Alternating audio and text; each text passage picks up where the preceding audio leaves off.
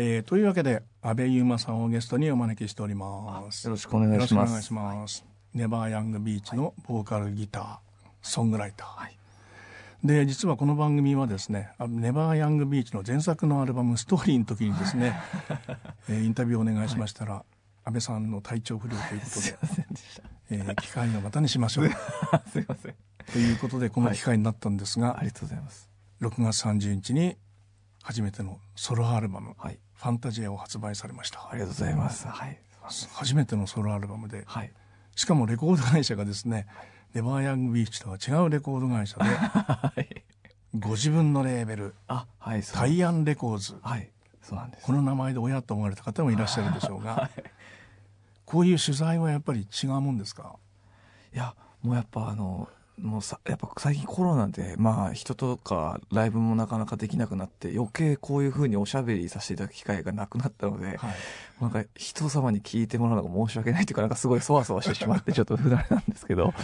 まあバンドの取材はね他のメンバーもいたりするでしょうし、ね、ああそうですね。ちょっとみんなに助けてもらえるんですけど一人だとやっぱちょっと今僕言ったこと大丈夫かなとかなんか後々ちょっと気にしちゃって。はい、ソロアルバムっていうことでのそのこう今までとこう自分ご自分の気持ちが違うみたいなことはあるんですか、はい、あやっぱ全然バンドとは違う楽しさがあって、はい、あのあの自分のレーベルから出したっていうこともあって、はい、あの納期とかやっぱあのあるものがなかったので あの自分のタイミングで出すつもりもなく作ってたので、はい、したらやっぱすごく楽しくてなんか全然やっぱあの普段の普段のままいけるような感覚がありましたね。はい、っていうことはかなり前からソロアルバムをやろうっていうふうに思われててなんとなくこう、はい、曲だとかイメージだとか構想っていうのは考えてたんですか？そうですね。あの4枚目のアルバムの「ネバヤン」のストーリーを出した時ぐらいから、はい、なんとなくぼんやりちょっと自分一人でやってみたいなっていうのが思い始めててでまあコロナであの時間もすごくできたのでああじゃあここでやってみようと思って、えー、っと去年の、えー、1月ぐらいからかなやり始めました。はい。あ去年の1月ぐらいからね、はい、その時はこうどういう取り掛かり方だったんですか？あでも本当にあの家で、あのー、軽く録音できる場所があるんですけど、はい、そこでまあデモテープを作って自分でリズムあのドラムとか自分で打ち込んだりとかいろいろして、はい、でまあその時に仲の良かった友人とかあの鍵盤をちょっと僕今回ちょっとだけ弾いてるんですけど、まあ、僕はプロじゃないのでちょっと僕が弾け頭ではこんな感じなんだけどなっていうのは友人に弾いてもらったりとかして、なんかみんなでそういうふうになんかご飯とか食べながら楽しいねみたいな感じで作れてすごい楽しかったですね。はい、もうあのソロでやるときにこうこういう友人のミュージシャンの方たちに、まあ、あの助けてもらったり一緒にやったりっていうのはなんとなくあって。あもうもうなかったんですけど、えー、なんかその時たまたま出会ったまあ、人たちがいて、はい、なんかそしたら違和感なくふっと仲良くなってなんかこの人たちとちょっとやってみたいなっていうのがあったのでそこから自然とちょっとじゃあお願いしてもいいかなっていう感じでちょっとやってもらいました。なるほどね、まあ、このミュージシャンの方たちというのがですねあの、まあ、これはあの、まあ、勉強で知らない方ばっかりだったんですがいろいろ調べていったらですねそれぞれがこうまあ独自の活動で、しかもあの海外でやってらっしゃる方が多くてですねこの人たちの話も伺わないこれはまあ後ほど伺っていこうと思うんですけどその取り掛かっていった時にその曲の作り方みたいなものはやっぱりバンドと違った作り方になってた？そうですね。バンドだってやっぱちょっとなんだろう。やっぱ聴いてもらうっていう意識が強くなってまして、はい、誰かが聴いてくれてるっていうような意識がずっと働いてやっぱこういう曲はちょっと自分勝手すぎるかなとか、はい、ちょっとやっぱこううんまあ、いいのか悪いのかバランスを取ってしまってるのかわからないんですけどそういう考えがあったんですけど、はい、まあ、ソロになったら全然あの自分が好きなことだけでいいやっていうふうになんか切り替えられたので、はい、あんまりそういうふうになんかあの硬くならずに、もう全然バンドとはやっぱ違う考え方でできました。はい、バラバラで曲を作ってって。そうですねそうですね。もう本当もう全然やらない期間もあれば、えー、今日なんか思いついたからやろうみたいな感じで、えー、でもまあバンドメンバーとかだとバンドメンバー呼んだりとかして、はい、そのタイムラグとかがちょっと僕はなんかうわ今やりたいのにみたいのが バンドだと結構うわ今撮りたいなとかっていうのもでもまあバンドメンバーに迷惑だしなとか考えるのでそういうのが今回はなく、はい、まあ下手なりに自分でやるぞみたいなのだったのでポンポンポンポンとこうやりたい時にできて楽しかったです。もう本当にあのまあ個人的な アルバムな感じですもんね。そうですね。もう全然本当にあの誰かに聞かせようとかあんまりなくて、ええ、あの友人とか本当両手で収まるぐらいの人にしか聞いてもらうつもりもなかった作品両手で収まる あの本当それぐらいの人に最近僕こんなのが好きなんだこんなのがやりたいんだっていうので聞いてもらいたいなぐらいだったんです、ええ、はいそうですああ両手でって。もうそうもうあのあんまそんななんか いっぱいそんなやっぱり友人がいるタイプでもないのでなんか本当なんかまあバンドとは違う、まあ、近況報告じゃないんですけど、なんか日記とかそういうものに近いような感覚でやってたので、だからこうやってあのラジオとかいろいろインタビューとかしていただくとすごいなんか大丈夫かなとかなんかすごい悩んじゃう 不安になっちゃうんです、はい、レレコード会社っていうのはどこで決めたんですか？レコある程度形になってから？えー、そうですね。もう全然決まってなくて、えー、でまあ自分で出すとしたら自分でレーベルを作ってまあなんかあの友人の古着屋さんとかなんかカセットテープとかで置いてもらおうかなぐらいだったんですけど あのすごく周りにあのせっかく素敵だからあの出そうよっていうふうにあの言ってくれる方があのいまして、はい、でその人たちの力を借りて、えー、まあ、あのアメリカからリリースできるようになったりとかあのそういうふうになっても不思議だなというか変な感じだなっていう感じです。はいアメリカンリリース決まったんですか？あの10月にレコードとかで出せることになりました。はい、はい、はい、でも本当にあの今おっしゃったあの、まあ、友人の古着屋にカセット置いてもらおうかなっていう、はい、そういう空気の アルバムですよね。そうです。なんかたくさんの人に聞いてくれとか そういうのはちょっとそれでやっても嘘くさいし違うなっていうので、はい、はい、結構本当そういうミニマルな関係でやってました。はい、あ曲のそのあのまあこれはまあいつもそうなのかもしれないんですけど。あの詩が先曲が先みたいなものはあるんですか？今回は割と,、えーと、バンドの時は詩と曲を同列で作っていくんですけど今回は本当に曲が先というか、ええ、なんかフレ、まあ、リズムにシンセサイザーでフレーズ入れてこのフレーズ面白いなじゃあこのコードなんだろうとじゃあもうちょっとリズムあのベース跳ねてみようかなとかそういうふうに曲から作っていった感じが多いです。え、ああなるほどね、あ。あのー、作りながらこう自分はあこういうものが好きなんだなとかあこういう面もあるんだなとかこういうことやってなかったなみたいなその、はい、自分をこう鏡に映しながらあそうです、ね、曲作ってるみたいな感じになった。そうですねもうすごいだから楽しくてあの、えー、バンドとは違う楽器を使っているのでああまあ、鍵盤とかシンセとかそういうものは入れたことはなかったので、はい、すごく新鮮で、えー、作ってる時はうわもう十分すごいみたいな 自分でこんなことできちゃったんだみたいなすごいワクワクしててすごいものすごいなんか楽しく新しい発見がいっぱいありました。はいでもともともその音楽の始まり方は卓録だったんそうですね。もともと、そうです。もともと卓録で、あの、本当まあ今はやっとこうマイクとかでいろいろ撮ってますけど、当時はノートパソコンのマイクで撮って、もう本当本当もうそういう環境で撮って、でもそれが楽しくて、すごくなんか、それに近いような感覚でやっぱできました。はい。あなるほどね。バンドを組みたいっていうことよりも、こう、自分で曲を作ってみたいとか、こう、卓録してみたいっていうような動機の方が先にあったそうですね。なんか、まあ、バンドやりたいなとは思ってたんですけどバンドよりも、まあ、バンネバヤを始めた時はですねあの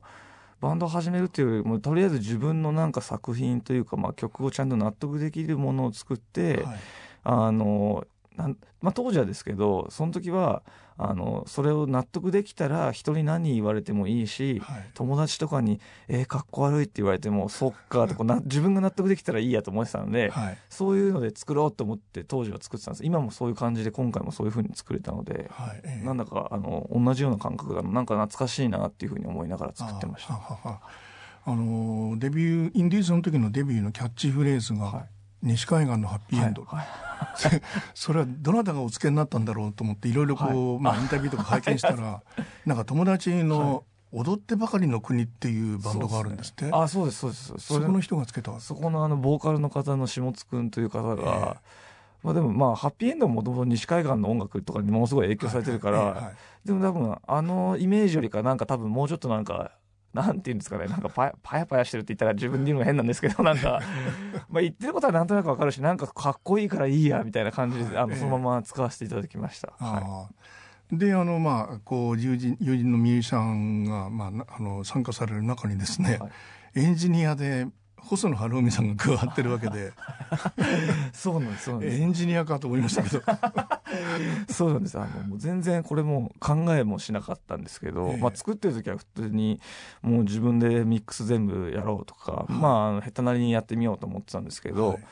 まあどこのミックスどうしようかなとか、まあ、悩む曲が出てきて、えまあ、その時にはに今あの細野さんと細野ゼミっていう対談の企画をやらせていただいてるんですけど、あの岡浜岡本さんとね。あそうですそうです。ビートルズを通ってないのがコンプレックスだっていう おっしゃってましたけど。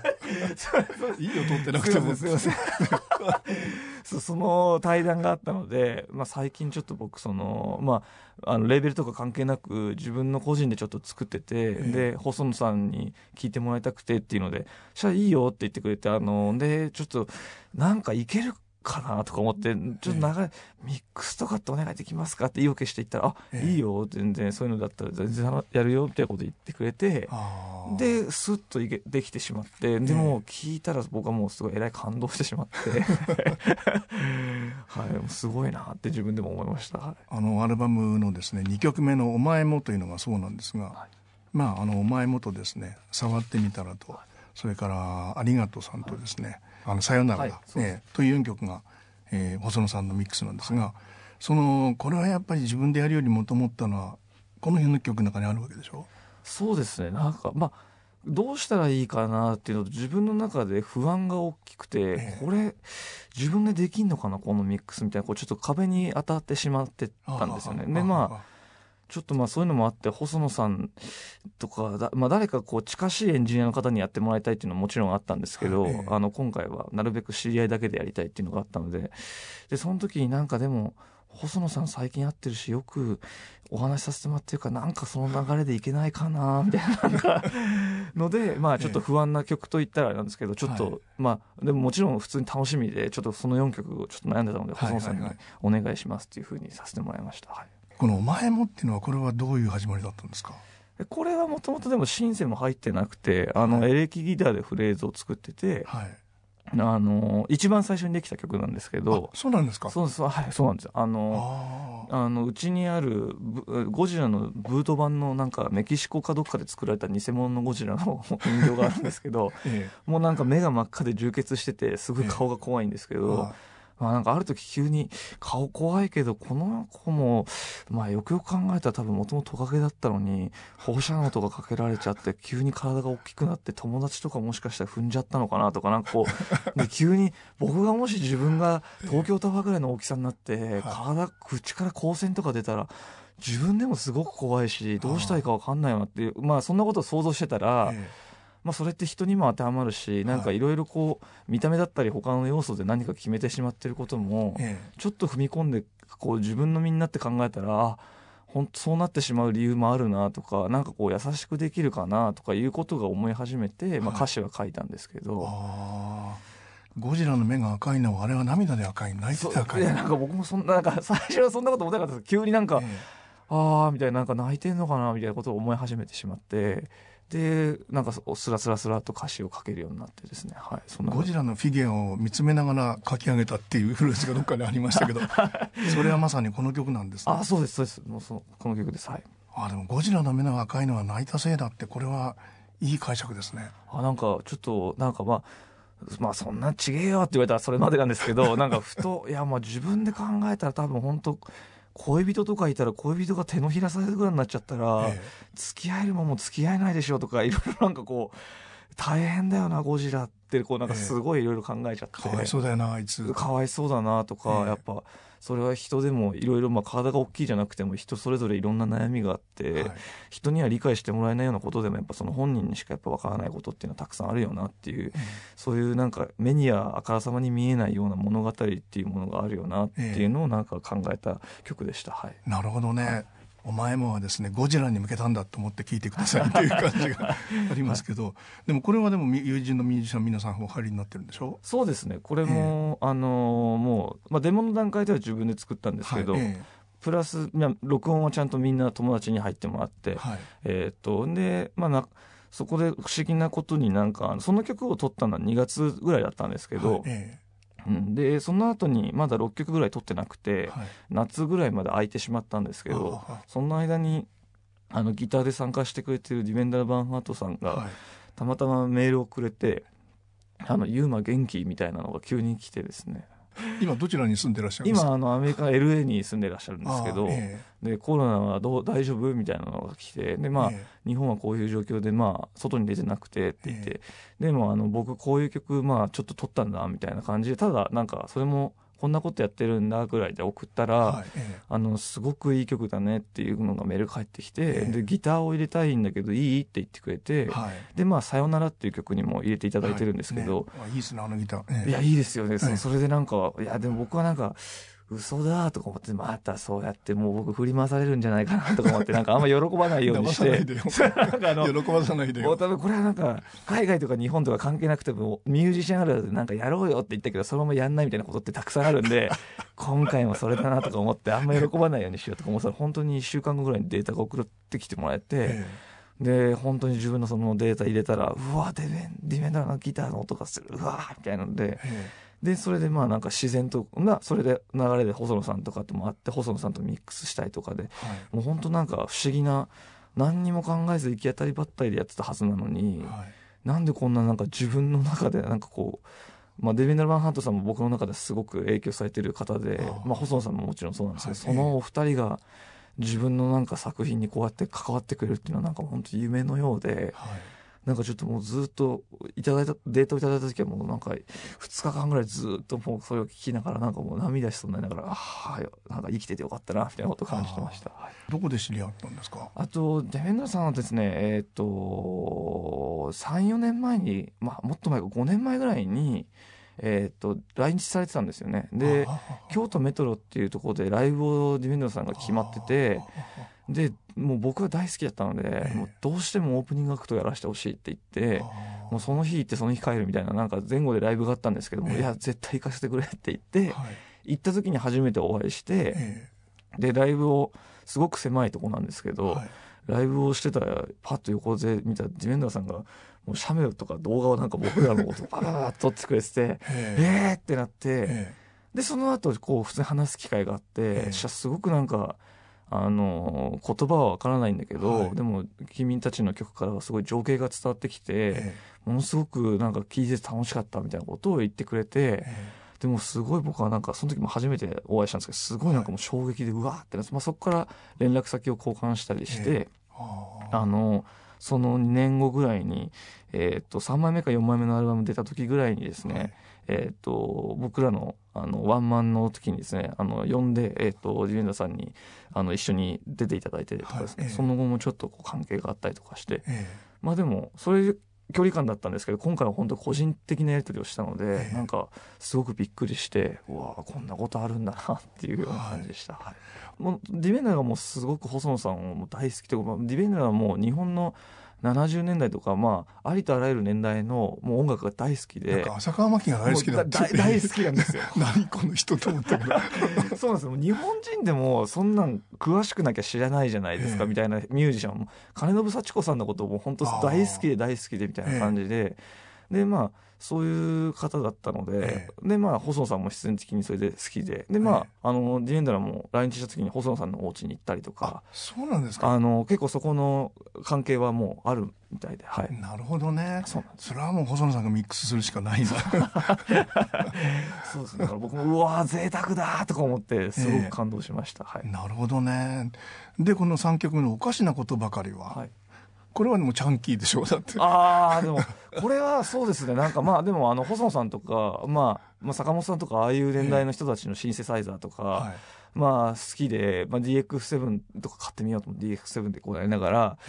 まあなんか自分なりのチャンキーミュージックみたいな感じのイメージで、なんかまんまあちょっと違うなりにやってみようみたいのがあって、はいまあなんかそしたらこう、まあ、ベースのフレーズから作ったりとかして、ええでなんかどうしようかな。ちょっとなんか「はいやいや」とか入れてみようかなとかそういうような感じ。なんか本当これも遊びながら作ったような感覚でえすごく楽しく作ってましたこれも。はい。えなるほどね。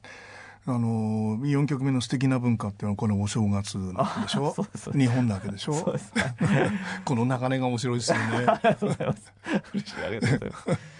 これはもうこういうこういう曲にしようみたいな感じだったんですか？いやもうこれも曲はあったんですけど歌詞どうしようかなとか思ってる時に、えたまたま友人に誘っていただいた、なんか、あの、年、年始でこう、年末年始で、なんかこう、お餅つくから、安倍ちゃんもよかったらおいでよって言われて、はい。まあその一人、誘っていただいた人には知はもちろん、あの、知ってた、知ってる人だったんですけど、はいはいはい。行ったらまあ全然知らない人たちがたくさんいて、えで、まあその呼んでくれた方のお友達なんですけど、皆さん。えはい。なんかあの、なんかでも僕はその人たちと友達じゃないんですけど、なんかみんながこう、お餅とかついてて、え次はどうぞみたいな感じで僕がなんか指さされて、はい。なんで僕こんなことやってんだろうとか思いながら、ええ。でもなんで僕は餅をついてるだけなのに、こんな周りも笑顔になってて、えはい。で、僕もなんでかわかんないけど、僕もなんか笑顔になってる。ええ。これがやっぱなんか、文化ってすごい素敵だな、みたいな、なんかこう、これってやっぱ日本の文化なんだなとか、はいええ。まあ、僕もその時なんかそれ調べたんで、まあいろんななんかこう、いろんな気持ちが込められてる行為であって、はい。なんかそれがまあ、今もこうやってやって、意味もわかんないけど、なんかやっぱ子供とかも笑顔になってるし、はいはいはい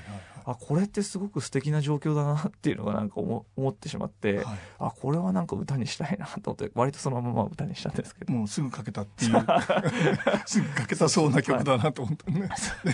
もう結構それでバーッと書いて、はい。ええ。で5曲目がですね細野さんが関わってる「触ってみたら」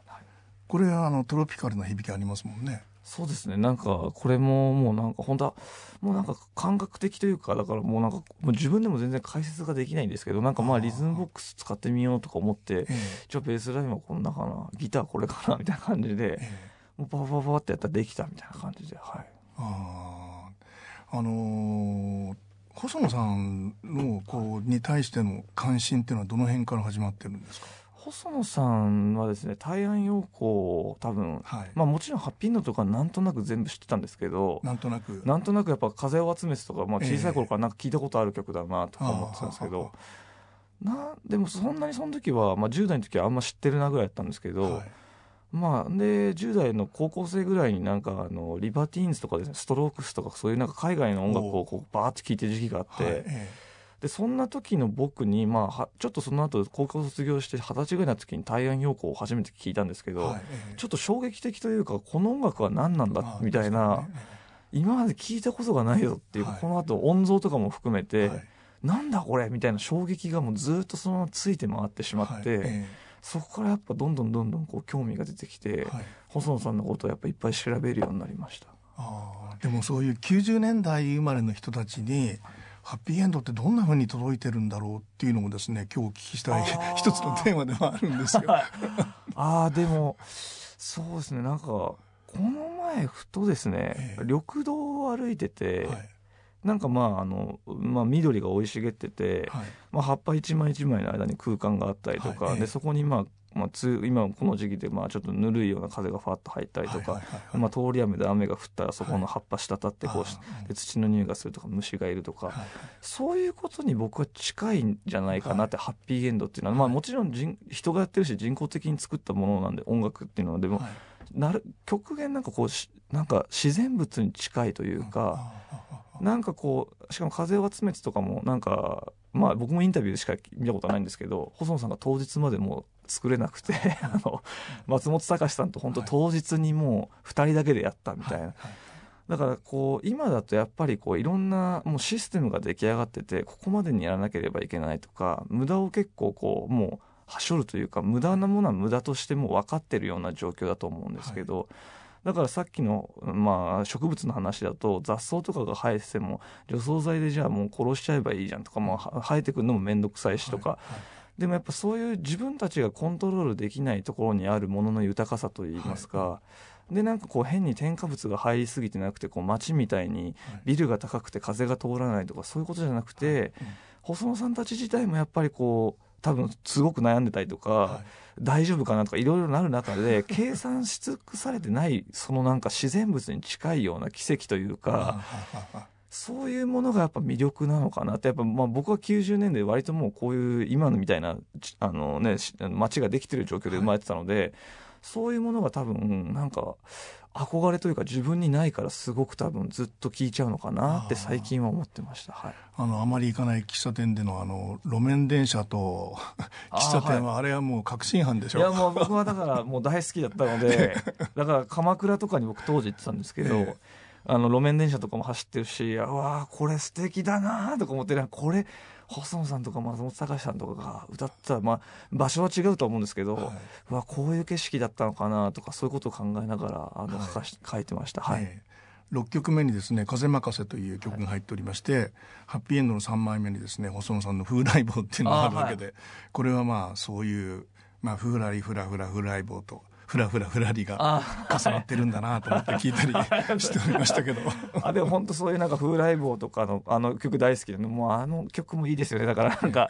ああいうことを言いたいんだけど同じ言い方になっちゃうとあれだから まあそのフレーズ的なものはいただくとしてなんか僕なりにもうちょっと砕けた言い方できないかなとか、はい、そういう感じでちょっと作った曲ですね。はいであのまあ、当時の彼らはですねこの細野さんのあの細野ハウスにありますけど、はい、住所不定無職低収入っていう生活をしてたわけでしょ？してた、まあ、僕らもしてたわけですけど、まあ、そういうそのその頃のこう彼らの暮らしぶりみたいなものと、はい、今のバンドの若い人たちっていうのは重なるんですかね？いやでもか多分重なってはないとは思うんですけど、え重なってないからこそ多分憧れてて。そういうふうな環境でやってみたいとか、ええ、多分なんかずっとこうなんか理想というか、まあ、もちろん当の多分本当にその時代生きてた細野さんたちとかはいろいろ多分大変なこともあったと思うんですけど でもやっぱなんかこう写真集とかあのハッピーエンドの写真集とか、はいえ、いろんなものを見るとやっぱ当時のあの皆さんのなんかもうパワフルななんか生きてるような感じがなんかすごく今の現代でないような気がしてしまって僕はなんかすごく憧れてしまいますね。はい、大滝さんには行かなかったんですね。これ余談かもしれないんですけど。いやもちろんでも大滝さんのあの曲も大好きなんですけど、はいええ、でもなんだろうやっぱなんかポールとあのジョンの話みたいに、はい、ポールよりもやっぱジョンに行きたくなってしまったりとか。そのちょっと完成されてるようなものよりも、なんかちょっとこう人感が伝わってくると言いますか、もうちょっとなんか何ですかユーモアもあったりとか、大滝さんとかも素晴らしいんですけどちょっと完璧すぎてやばい入る隙がないみたいな なんだこれみたいなのがあるんですけど、でもまあ細野さんも結局僕は全然まだそんなできてないし細野さんの曲を聴けば聴くほどはすごいなって思うんですけどなんかこっちの方ができそうかもみたいななんかとっつきやすさもすごくあって、えー、だからなんかおのずとどんどんどんどんそういう方向に行ってしまいました、はい、そうか。90年代生まれのあの音楽少年にとってはまああのポールとジョンと比べたら大滝さんがポールで細野さんジョンなんだ。僕はなんかジョン細野さんかなって感じでした。すごいなそれ。今日いい話聞いてるな。そういうことなんですね。なんかやっぱ大滝さんのがなんかポッまあ、もちろん細野さんもすごく、はい、もうもういろんな方の曲を作ってとかもう時代を風靡してる方だと思うんですけど、はい、でなんか大滝さんの方がそういうイメージが僕の中では勝手に強くてなんか細野さんの方がこういろんなところに寄り道してるというか、はいはいはい、まあ、あとなんか、まあ、大滝さんとお話ししたことがないからわからないんですけど、はい、あの細野さんとお話ししたらなんかやっぱ「えー、僕わかんないな」とか「なんかえー、そんなこと言ってた知らない」みたいななんかそのひょうひょうとしてる感じがなんかこう。なんだろうこう人間っぽさというか、はい、なんか本当風来坊のような感じがして、はい、だからなんか僕はそうそういうのだったらなんかなれるかもとか思って憧れてしまいました。あのー、細野晴臣と彼らの時代っていう本が、えー、去年、えー、もロッキングにいた門馬さんが、それがねいい本だったんですよね。あの YMO の時の彼がこうどこまで落ち込んだかみたいなのがね。あれですよねあの細野さんがあのベッドの上で座ってて、はい、あああれまだちゃんと読めてない、ね、ぜひあそうですねジョン・レノンだっていうことがよくわかりますよ。そうなんですね。ああへえちょっとまだちゃんと読めてないんでちょっともう仏教に行き。あそうそういうのも面白いですよね、えー、あの文福寺釜ですか。ああいうので読むとああなるほど。いろんなそういうのがあるんだなとかそうそういうのも面白くて、えー、結局そういう細野さんのことを音楽から入ったのを教え読むと結局そういう日本の文化だったりとか、はい、まあ、ええ、いろんなところのそういう面白い、まあ、宗教ではないけどもなんかそういうやっぱ地域にあるような考え方とかいろんなことも書いてあるからうわ面白いな、え、やっぱそういうのって音楽から切っても話せないんだなとか、はい、すごく勉強になるなと思います。でもあのー、今さん細野さんの本のあの後解説もお書きになったじゃないですか。ああ書かせていただきました。ああ緊張しました。止まった時針が動き出せば動き出せば。そうです書かせていただきました。すっごい緊張しました。であのそのフレーズをですねサイダーのように言葉が湧き上がる中にお使いになってましたけど。え僕それさっき言われて今あどこだろうと思って自分で気づいてないんですけど。え？あれ歌詞の中になかった？どこですかね？ともああああ止まった。ああ本当だ。あそういうことですね。あ本当だ。ありますね。ありますね。ありましたありました。いやそうだそうだ。ありました、ありました。ああそれそれはでもあの本当劇中のちょっとこう、ことを考えながら返したんですけど、あでも本当ですね。同じ言葉が確かに入ってますね。今考えたらそうですね。で8曲目のですね、はい、ありがとうさんも細野さんなわけですが、はい、これはあの高田渡みたいと思いましたけどね。ああでもまあもちろん高田渡さんも好きですし、まあなんかあそういう高田渡さんだったりとか、まあ、小坂忠さんだったりとか細田さんああいう時代のような歌っていうのはなんかちょっと今減ってるのかなとか思ってやっぱ A メロ B メロサビがあったりとかなんかこう派手だったりとか、はい、ああいう曲ってなかなか今もうないのかなというかあっさり聴けるというかなんかこう、はい、心にスッとこうなんか向こう こっちもこう肩肘張らず聴けるというかなんかノーガードでスッと入ってきてくれるような曲ってあんまないかなと思って。はい。まあ、僕もあと単純にそういうのが好きなのでそういう曲が。だから僕なりにまあなんかこういう曲まあさっくりした曲書こうかなみたいな感じで書いたらできましたね、こういう本当にもうこういうあの空気感っていうかこういうやり取り人間関係のね、距離感みたいなものってまあ日常生活の中では今なくなってますもんね。そうですね。やっぱなかなか本当難しい時代だなって。多分どの時代も難しいんだと思うんですけど、はいえー、なんかこれからどういうふうになんか世の中が向かっていっちゃうんだろうってすごくちょっと怖くなってしまうというかはい、はい。でこの「ありがとうさんもさよなら」もですね細野さんがおやりになって、はい、やっぱり細野さんあこういうことだからまあ細野さんにお願いしたんだっていう気が付いたりしたことっていうのがあったんですか？いやもうでもああでもそうんでも気が付いたというもうでもただただもうなんかうわーというか、ええ、自分でなんとなくミックスはしてたんですけど、はい、あの細野さんにミックスしてた時も、はいえあの細野さんのミックス書いた時にこんな風になるんだっていうのがすごい衝撃でであと自分が撮った音の元々の音を知ってるのでミックスでここまでできるんだとか、ええ、空間がこんなにできるんだとかちょっともう圧巻でもう最初本当失礼なんですけどデータが届いた瞬間に嬉しくて iPhone で聞いてしまったんですけどもうそれでも音がいいっていうのがすごく分かって iPhone でも、うん、うわってちょっとだから笑っちゃってああと思ってすぐにスピーカーのとこに行って自分のパソコンで聞いたんですけど、えー、なんか単純になんかもう気づかずなんかなんかとりあえずもう勉強というか、はい、またこれをなんか僕はあの細野さんでもこのミックスどうやってやってるんですかとかこの前も聞いたんですけど「いやどうやってやってる?」って言われて分かんないなって言われてしまって、ええ、あもうこれは背中でやっぱもうべん見て勉強するしかないと思ってなんか本当またなんかこう宿題じゃないですけど、はい、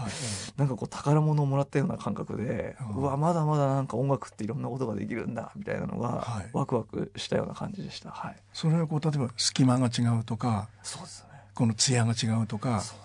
湿り気が違うとか。そうそうそうなんです。そうなんです。もうなんかシンセの音をそんなふうにするんだとか、ええ、僕はもっと淡白な音にしてたんですけどそんな広がりがあって、はいはいはい、なんか本当になんかまあスピーカーから聞いたりヘッドホンで聞いたりとかした時に、え、音に囲まれてるような感覚になって自分の曲なのにこんな可能性があったんだっていうのがちょっとびっくりしてしまってなんか自分はこれしかないって思ってたけどあこういうアプローチでこんな素敵になるんだとかやっぱ自分はまだまだ引き出しが少ないなとかもっともっといろんな音楽聴いて多分もっと勉強しなきゃいけないなってすごく思いました。あさよならのシンセなんかそういう感じ。あそうですねそうですね、えー、もうあとさよならの、えー、っとギターも最初はあの、ディレイがかかってなかったんですけど、はい、パンパンパンっていうフレーズにちょっとディレイみたいなのがかかってるんですけど、はい。これ細野さんの作品でなんか聞いたことあるディレイだと思ってすごいなんか僕は感動しちゃって、ええ、ディレイかエコーみたいなのがかかってるんですけどうわーなんか細野さんがリズムマシンとかにタンタンタンタンとかかかってるようなやつに近いような感じがして、なんか僕はすごい「ああ細野さんだ」みたいなのが感動しちゃってもうただの本当リスナーというかファンファンなんですけどもうすぐ感動しちゃいました、はい、でもなんかアーシーな感じはちゃんとあるでしょう。あそうですね。なんか本当、えー、なんかもう自分でもなんでなんだとか分かんないんですけど本当これこれもでもディビンデラがギター弾いてくれてたりとかすごく思い入れのある曲なので、えー、本当そうやって言ってたけど嬉しいです。はい、バーハートさんはあのー世界中放浪されてる。あそうですね。なんか、僕もそあのちょっとまあちゃん何回かしかちゃんとはお話ししてないんですけど、ええ、まあ調べたりすると、はい、旅好きだったり、まあ、あと日本が大好きだったりとか、え、本当なんかいろんな国の文化とかに触れてるようなあの SNS とかを見ててもなんとなくそんな旅をしてるようなイメージがあるので、ええ。すごいなんか面白い人だなっていうふうに思います。はい。あの鎌本浩平さんっていう方はイギリスに住んでらっしゃる？あもう今は帰ってきてるんですけど、あええ。ああのーご自身の鎌本君のあのデイグローというバンドがイギリスで1年とか2年ぐらい多分行ってたのかな。なんかあの今は帰ってきてるんですけど、ええあのそういう海外での活動もしてる方でしたね。はい。あああのベースの市川さんもロンドンバンドはあのロンドン公演やったりしてるそうですね。彼はあのダンというバンドで、まあ、はいロンドンだったりとか、えー、とあとアジアの、まあ、日本以外の国にもいたり、まあ、デイグローも鎌本君もそうなんですけど、はいええ。皆さんなんかそういう活動は、はい、してる方ですね。でこの幸田さんはあのなんか映画音楽で国際的な賞も取ってる、そうなんです。なんか僕も最初は全然知らなくて、えあの鎌本君とあのデイグローの鎌本君と,、えー、ともともと幸田君が一緒にあの遊んでる時にですね、ええ。僕もお邪魔させてもらってで幸田君とはまあその時初対面だったんですけどなんか何やってる人なんだろうこの人ってもう鍵盤素敵だなと思ってでその後やっていくうちにあ映画音楽とかやってる人だったんだみたいな、えー、で曲を聴かせてもらったらすごい素敵だしやっぱ僕にないものがいっぱいあるのでものすごい楽しいです。はい。あもうそういうこう何やってるか知らないで本当に知り合ったら実はそんな人だったみたいな感じそうですね。で鎌本君も結構久しぶりに会ってその時に。ね、えで優馬君と一緒にこう3人でなんか会ったりとかするようになってええ。まあそれで僕今こういうの撮ってるんですけどデモの状態のやつを聞いてもらって、ええ。よかったらあの、まあ、ドラムとか一緒にやってもらえないかなとか、ええ。ギターとかちょっと弾いてもらえないかなっていうのをお願いして。えでもうだからあんまりお互いのこと知らなかったんですけどああでもなんかこうそのた会った時のなんか違和感のなさというか、はいええ。なんか普通にしてる時の温度感がすごく楽でいいなっていうので、はい。なんか自然とファッとその人たちに頼みたいなと思いましたね。やっぱりそういうその、まあ、海外でやったりするっていうことが自然になってるとかそんなにこうどこで何をやるみたいなことはあんまりこだわらないで生きてるっていう人たちに共通してる何かがあるんですかね？うーんまあでもそうですねなんかなんかやっぱ彼らもやっぱちょっとひょうひょうとしてるというかなんか風来坊じゃないんですけど、え えなんかこう地に足ついてない感じというかなんかこうやっぱ年も重ねてきてなんか大人になるにつれてなんか誘いづらくなったりとかなんかいろいろ気を使ってしまうことがあるんですけど、はい。ええなんか本当彼らとは友達のような感覚で、もうなんか小学校とか中学校の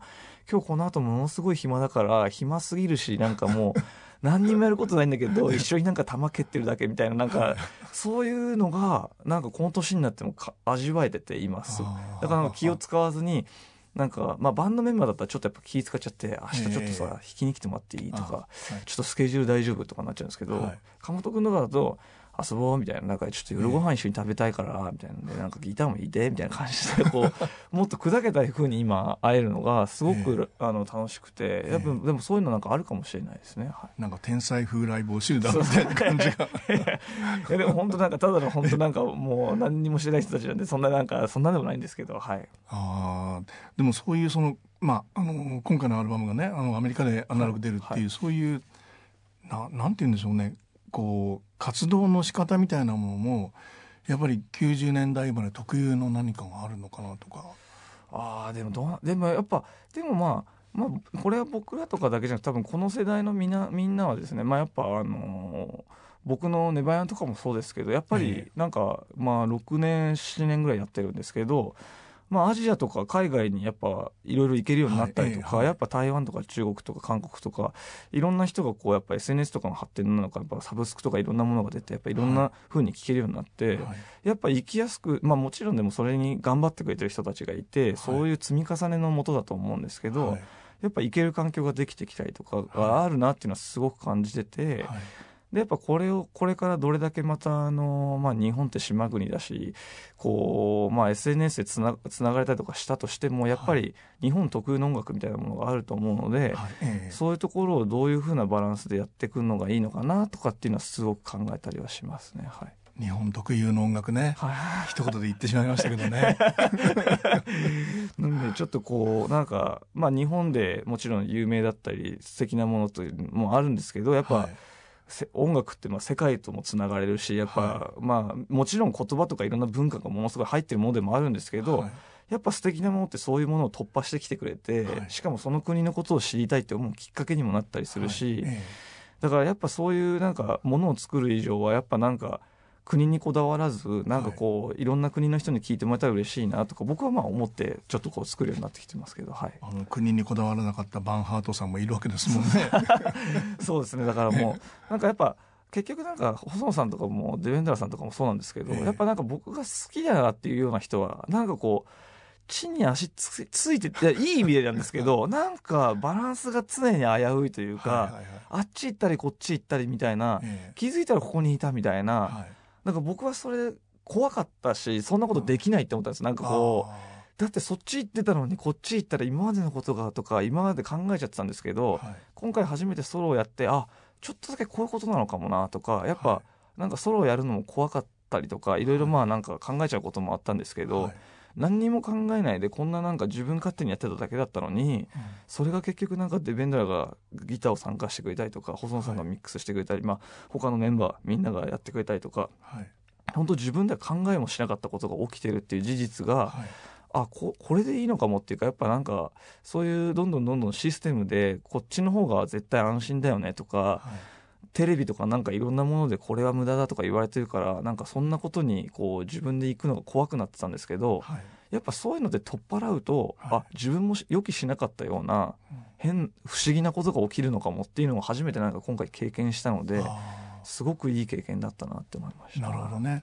あの細野さんの最初のソロアルバムが、まあ、細野ハウスで、はい。あのまあ、米軍ハウスに機材持ち込んで撮って全くのこう、まあ、なんていう個人プライベート録音みたいなもんだったわけでしょ、はいあのアルバム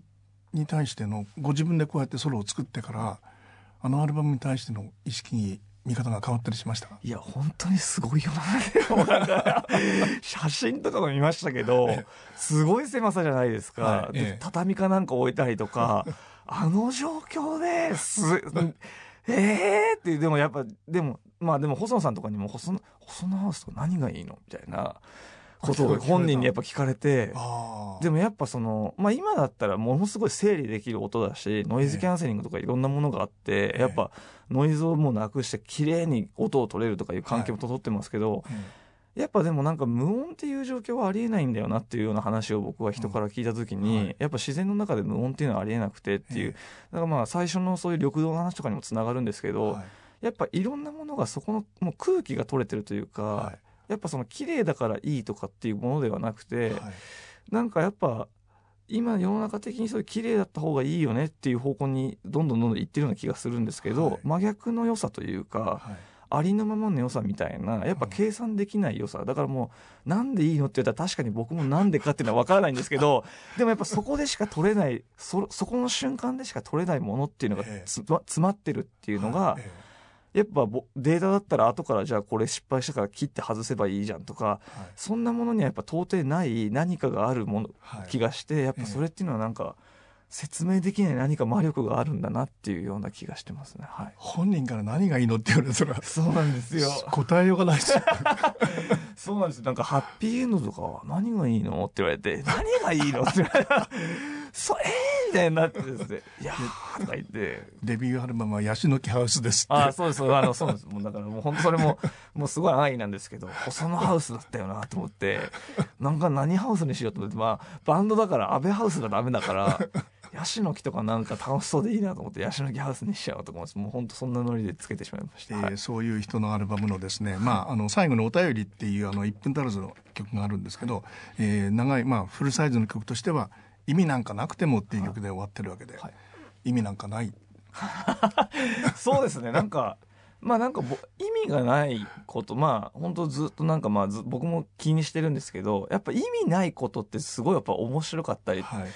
なんか友達とかにそれ不毛じゃんって言われても、不毛も不毛でやり続けると一周して笑けてきたりとか、はい。まだやってんの？とか、やっぱ面白くなってきる瞬間とか、で、その先に、実はこれってこうだったのかも？とか、はい。まあ実際そこに意味がなくても本当にいいし、はい。意味がなくても後々意味が出てくることもあるし、だからあんまり意味があるからとか、意識してとかっていうことに縛られてもしょうがないなとか思って、そういう歌詞は書いてました。えーみんながですねこのアルバムの意味を面白がるっていうふうにそういう時代が来るかもしれません そうですね。なんかもう、あの、後々面白くなったらいいな、みたいな感じで。はい。ありがとうございましたありがとうございます。